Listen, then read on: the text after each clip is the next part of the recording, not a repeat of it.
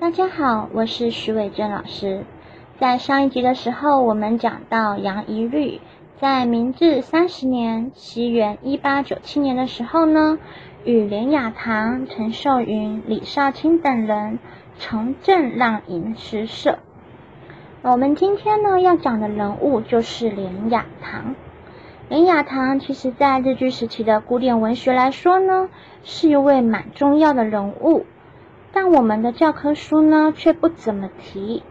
因此呢，为了想要补足这个部分，我会分成六个单元来介绍连雅堂，包含生平介绍、撰写台湾通史的第一个人。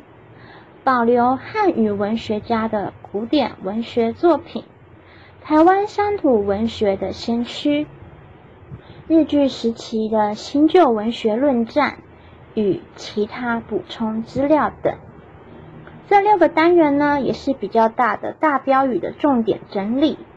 那我们来看一下生平介绍。连横呢，生于一八七八年，死于一九三六年。又名允斌，普名崇颂，小字神，小字神颂，不是三星的那个神颂哦。字天纵，一字雅堂，号武功，木桃，剑花，斋名是剑花氏。大家一般普通都称呼他为连雅堂。连雅堂是台南人，他是诗人、台语文学家。台湾历史学家，著作有《台湾通史》《台湾语典》《台湾诗圣》《建花氏诗集》《台南古迹志》等。那我们来看一下“台湾诗圣”的“圣”这个字呢，有两个读音，一个念“腾”，有向上登升的意思，像是“沉沉”呢，就是登城啊。像我之前呢，在《诗经·经语》上面也有讲说呢，魏宣公为了要抢夺儿子吉子的老婆，就建了一个新台等待，等待宣姜来到魏国之前呐，抢先一步取宣章。于是他就想象着“近女其书，似我于成语”。近女其书呢，就是这个美女啊，长得那么漂亮。似我于成语呢，就是我似于成语。我呢，就是这个老蛤蟆魏宣公啊。为了引颈长盼，在第一时间看到这位美人呢，魏宣公就登上新台，每天等待这个魏宣姜什么时候进城呢？他就可以第一个时间看到了。乘还有驾驭的意思，像是良马难乘。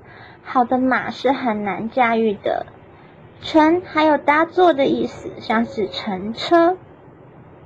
乘还有顺应、乘者的意思，像是乘人之危、乘胜追击。那在这个意思的时候，它就通乘，所以就是另外一个字，乘人之危，也可以讲成人之危。还有呢，数学运算的乘法也念二声乘。那什么时候念胜呢？像是计算车辆的单位，像是万胜之国；还有当成史书的时候呢，像是史胜、台湾诗圣，就是台湾诗史的意思。还有呢，佛教用语的大圣佛教、小圣佛教，都念成四声的胜。连雅堂的祖先呢，在清朝的康熙年间的时候呢，就搬到了台湾府的台湾县宁南方马兵营定居。那为什么叫做马兵营呢？因为这里以前是民政时期军队驻扎的地方，像是我们现在军营里面有战车啊、火药库等等。那以前的年代还没有车马。所以就是兵马，像我们说打仗啊，要招兵买马，因此呢，军队驻扎的地方呢，有马也有兵，就取名为马兵营。在一八九五年马关条约的时候，台湾割让给日本呢，刘永福的抗日军队创台湾民主国。林雅堂的父亲连德正呢。因为他日夜筹措粮饷而累死了。就是说他太累呢，最后累到生病死了，简称累死了。当时连雅堂才十七岁，日本人当时就要来接收台湾了。那刘永福呢，他就指定马兵营作为抗日军队的驻扎地之一。连家呢，就决定在这个非常时刻啊，暂时让出自己居住期待的主厝，给台湾民主国的军队驻扎。但是呢，好景不长啊。抗日最后还是失败了。连家主错台南宁南方的马兵营呢，当时呢就被日本政府强制征收，并且夷为平地，改成法院的用地，也就是现在的台南地方法院。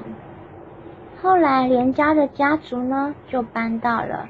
赖姓亲戚家居住了，在他自己写的《台南古迹志》这本书里面呢，就有一首诗描述他的心情。我们现在来欣赏一下：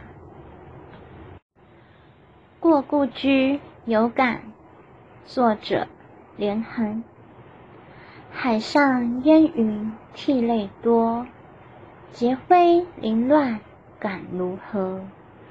马兵营外潇湘柳，梦与斜阳不冷过。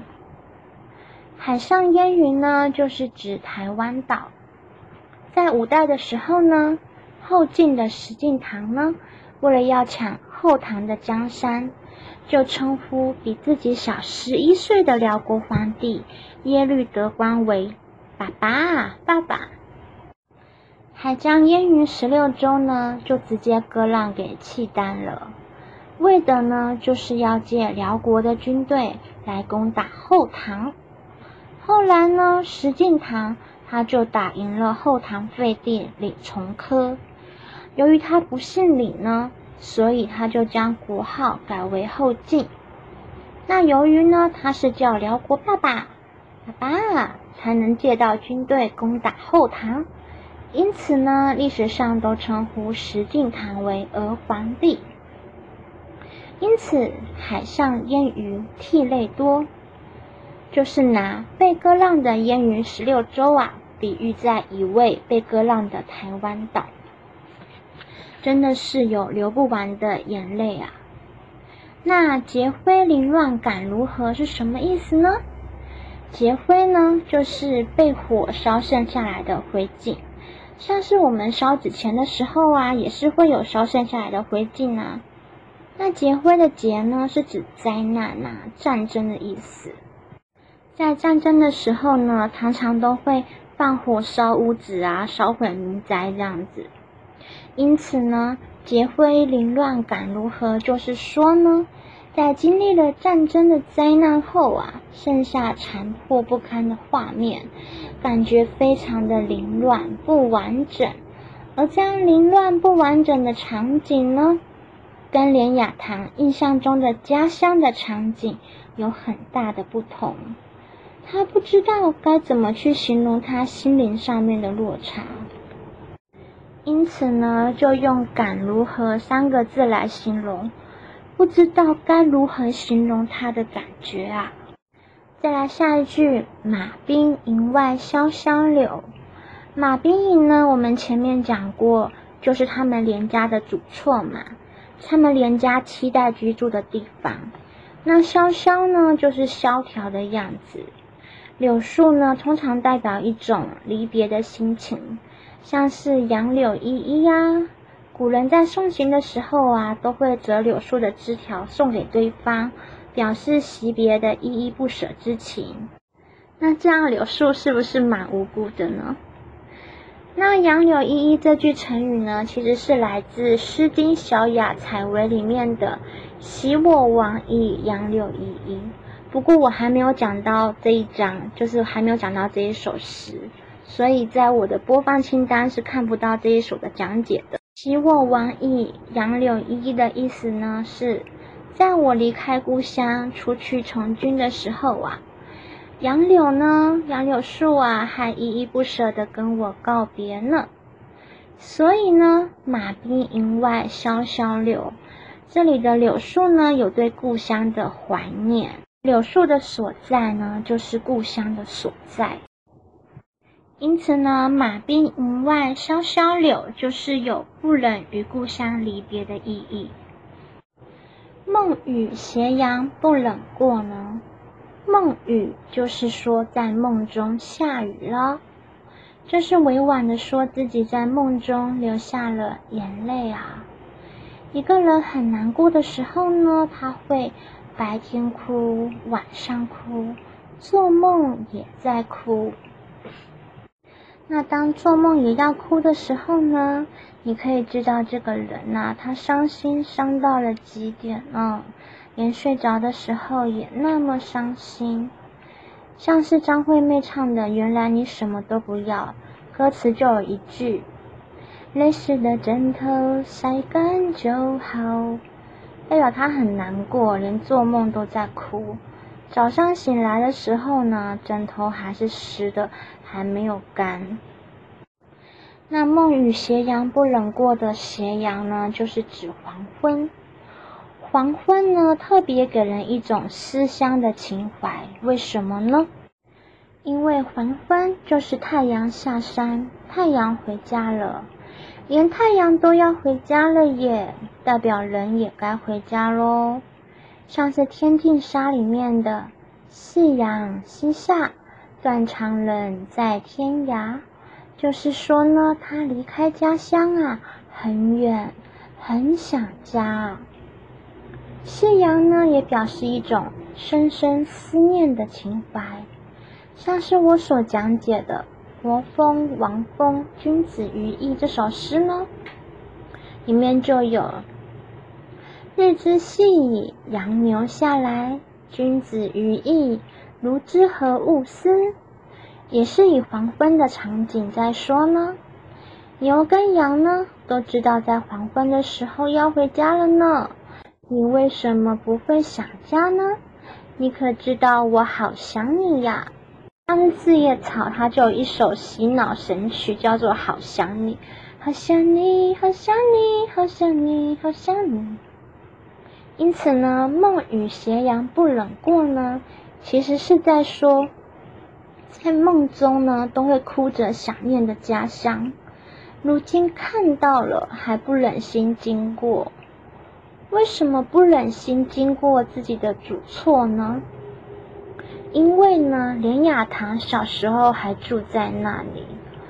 十七岁的时候呢，他的祖厝就被日本人夷为平地了。看到这个物是人非的场景呢，内心有一万万个舍不得，但又无可奈何啊。再来呢，我们来了解一下。连雅堂的家世与配偶，其实呢，连家是非常非常非常有钱的。当时台南盛产蔗糖嘛，连德正呢就是连雅堂的爸爸，他开一个丰兰糖厂，因此他可以说是富甲台南呐。而在一八九七年的时候呢。连雅堂那个时候十九岁，他就娶了瑞星洋行负责人沈宏杰的二十四岁女儿沈小云为妻子。沈宏杰呢，为台湾保险业之主哦，他经营的糖厂呢是国际化的生意，与英国、德国商人合作经商。他每年呢。销售数万担的砂糖到天津、上海、宁波、香港等地方，而且还经营了纽西兰海上保险的代理店，是当时极其有名的富商。连雅堂在他的著作《台湾通史》中的货殖列传也有记载沈宏杰的相关事迹，因此呢，连家与沈家呢。都是当时台南地方的望族啊，可说是门当户对。我们再来看一下连雅堂的大事记。在一八九七年，连雅堂十九岁的时候呢，他就与二十岁的杨仪律等人呢，重振浪吟诗社，推动传统文学。一八九九年，连雅堂二十一岁的时候呢，他就担任了台南的《台澎日报》汉文部的主编。在当时啊，第四任的台湾总督俄玉元太郎呢。他在台南两广会馆举办第三次的降老典，因为呢，袁雅堂当时是报社主编，所以他也发表了欢迎俄豫都县南巡颂德诗，其中呢有几句话像是“干戈屹立继兄年，天降灾殃无其偶”。若推俄那之沟中，万民逆以遗元首，就是说他暗中期许呢，日本人能够对台湾人爱民如己、施行德政的期望。那你应该会很好奇，什么是降老典呢？享呢，就是盛宴款待宾客的意思；老呢，是一种尊称。它不一定是说你是一个老灰啊、老头子的这种老哦。老这个字呢，它一方面指年纪，一方面呢也是指一些很有地位但不一定年纪很大的人。这样的人呢，也会被称呼为老。像是古代呢，有年老的属下，也会称呼年轻的上司为老人家。那典呢，就是指典礼啊。就文化人类学的观点来说呢，你要深入一个地方，你就要找那个地方的头人嘛。头人呢，就是领导者、有影响力的人。因此呢，在当时第四任台湾总督俄玉元太郎，他希望在台湾的统治能够很顺利，他就举办了四次的降老典。就是拉拢这些地方头人啊、地方要角啊，以利统治。降老典呢，其实是仿效清代的乡饮酒礼的一个制度，借由降老典这样的聚会呢，利用老者以及尊者呢在地方上面的声望，用请客的方式呢，将他们聚集在一起，吃吃喝喝，进而笼络民心。就是一种请吃饭博感情的表现。那这四次的降老典的时间与地点呢，分别为：第一次明治三十一年，在西元一八九八年的六月，台北总督府里面的五月堂；第二次呢，在明治三十二年，西元一八九九年的四月，在彰化公学校。第三次呢是明治三十二年，西元一八九九年的十一月，在台南两广会馆。第四次呢，在明治三十三年，西元一九零零年的十二月，在凤山办务署正厅。所以呢，连雅堂参加的是第三次。那如果你有买我的书《台湾文学史概论一》的话呢？书里面呢也有写到说，荷兰人呐也是会定情起原住民的头人啊、酋长啊，是欧式宴会的聚会，也是类似降老点这样子的道理。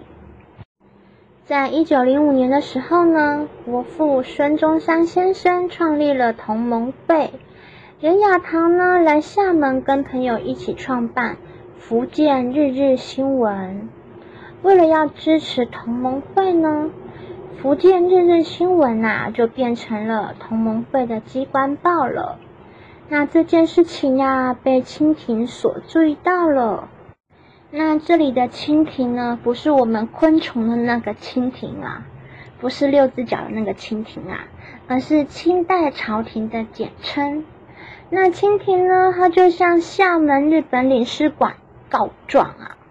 所以呢，福建日日新闻报社呢就被迫关门啦。那这样的情况之下，连雅堂又带着家人回来台湾。在一九零六年的时候呢，袁雅堂呢跟师友赵云石、谢赖轩等十余个人呢，在台南创立了南社。那南社的成员呢，常常在开元寺的附近聚会。那如果你有买我写的新书《台湾文学史概论一》的同学呢，你就会知道。开元寺呢是郑克臧被谋杀的地方啊，本来呢是北园别馆，后来才被改建为佛寺，是台湾最早的寺庙，也是知名的古迹哟。一九零九年的时候呢，林雅堂他应了朋友林朝松的邀约，加入了立社。但是呢，在一九三零年代的时候啊。有一篇台湾阿片特许问题的文章，在台湾日日新报以连雅堂的名义被发表出来了。所谓阿片呢，就是鸦片。那这篇文章呢，是在呼应日本殖民者的鸦片政策。因为呢，加入绿色的诗人呢，都是被要求品格一定要很高的。所以，连雅堂就在一九三零年的时候呢，因为这样的原因，他被赶出了立社。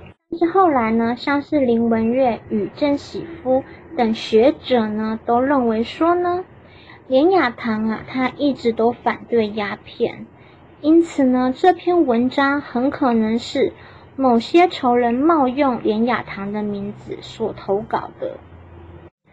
毕竟报纸上刊登的文章可以用笔名嘛，搞不好就有一个人呢，把自己的笔名取作连雅堂或是连横啊，也不一定啊。在另外一方面来说呢，这篇文章啊，它是赞同日本人的鸦片政策，但我们知道呢，当时连家他其实是抗日的耶，就连在降老点的时候，连雅堂做的诗也是委婉期许说。日本人，你不要让台湾人受苦。我们还可以从一件事情看出来哦，在一九三六年的时候呢，连雅堂在临死之前的时候，当时连雅堂的独生子连振东，他的夫人呢赵兰坤怀孕了。连雅堂呢在当时候表示呢，台湾与日本一定会有战争。如果生儿子，就要将他取名为战，寓意为克敌制胜、自强不息的意思。由此可见呢，他们连家其实是抗日的，而且连家的主错是被日本人夷为平地。如果真的要说他亲日的话，这也未免太没血没泪了。因为古代的文人他都有一种节操跟牛脾气，所以不太可能会这样。就是他不太可能是亲日的那个时候，所以我也认为呢，台湾阿片特许问题的这篇文章呢，真的很可能不是连雅堂本人写的，而是别人冒名去写的。那连雅堂在交代完这个遗言不久之后，就是一九三六年的时候呢，就因为肝癌啊，就病逝于上海了。他在死掉之后呢，他的尸体。被运回台湾来，被迁葬在现在的新北市泰山区的第一公墓这边。那从这个故事呢，我们可以知道，前副总统连战呢，他的爷爷就是连雅堂。另外呢，广告一下啦，要买我的书的朋友们呢，请在宝读网站购买。第一次注册呢，他会送优惠券。虽然呢，其他平台上面也有上架这本书，但每个平台都要累积一定的金额，作者才能够取钱，才能领到钱。因此，我就想说，我就主打饱读网站做广告就好了。那下一集的台湾文学史概论第二十二集，希望大家可以继续支持哦，谢谢啦。谢谢大家的收听，希望大家可以订阅、按赞跟分享。那说明栏有本课的投影片，因为未来有可能会出书，所以影片中的所有资料呢，请大家自己私人使用就好了，千万千万不要拿去盈利哦。好，那就这样子喽，嗯，谢谢你的收听，拜拜，祝你有个美好的一天哦。